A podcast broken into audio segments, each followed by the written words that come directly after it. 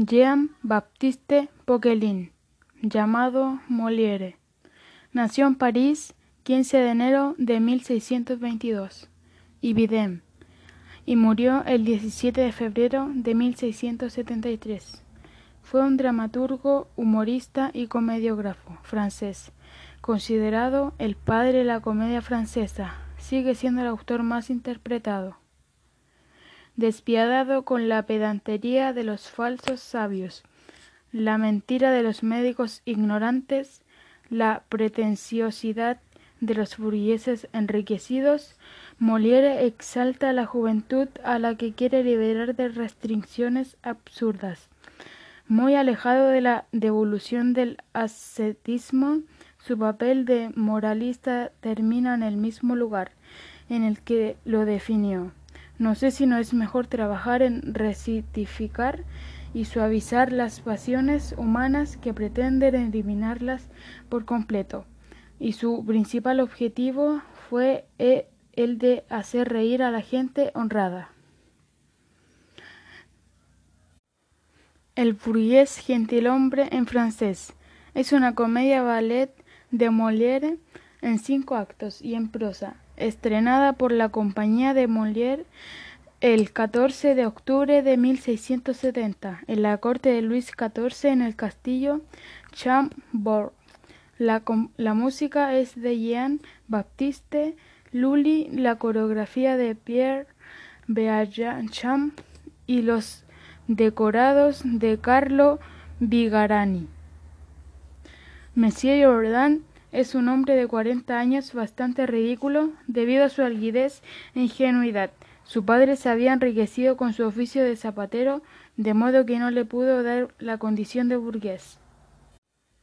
Este pretende adquirir los modales de los aristócratas que frecuentan la corte para así llegar él a ser un hombre distinguido noble y de alto rango, como sus ídolos.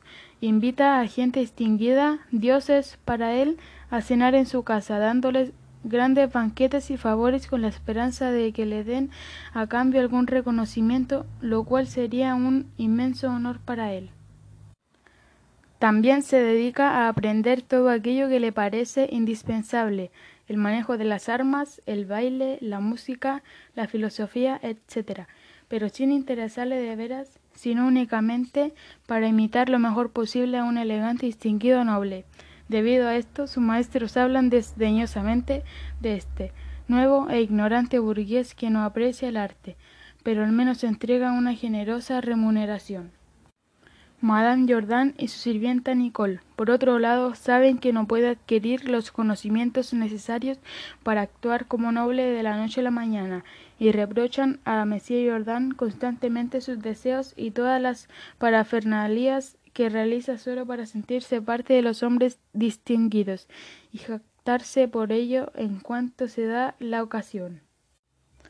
Monsieur entabla relaciones con el conde Dorante, un noble arruinado que se aprovecha de las mismas para conseguir dinero, estafándolo constantemente al pedirle millonarias sumas, a las cuales Monsieur Jordan accede, ciegamente dado que cree que la palabra de su amigo, quien a cambio habla sobre él en presencia del rey y sus cortesanos.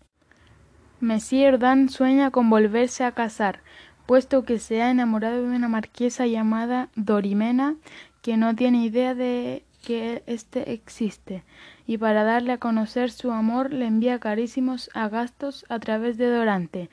Dado que la conoce, el traidor de Dorante aprovecha de la situación, le hace creer a Dorimena que son parte suya, de tal modo que Dorimena acaba enamorándose de él.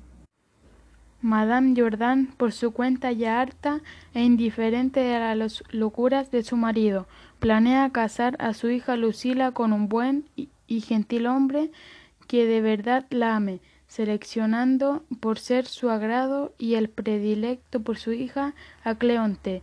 Este tomando con mucho agrado la petición de Madame Jordan, pide la mano de Lucila a Monsieur Jordan. Sin embargo, éste solo quiere un noble por su yerno.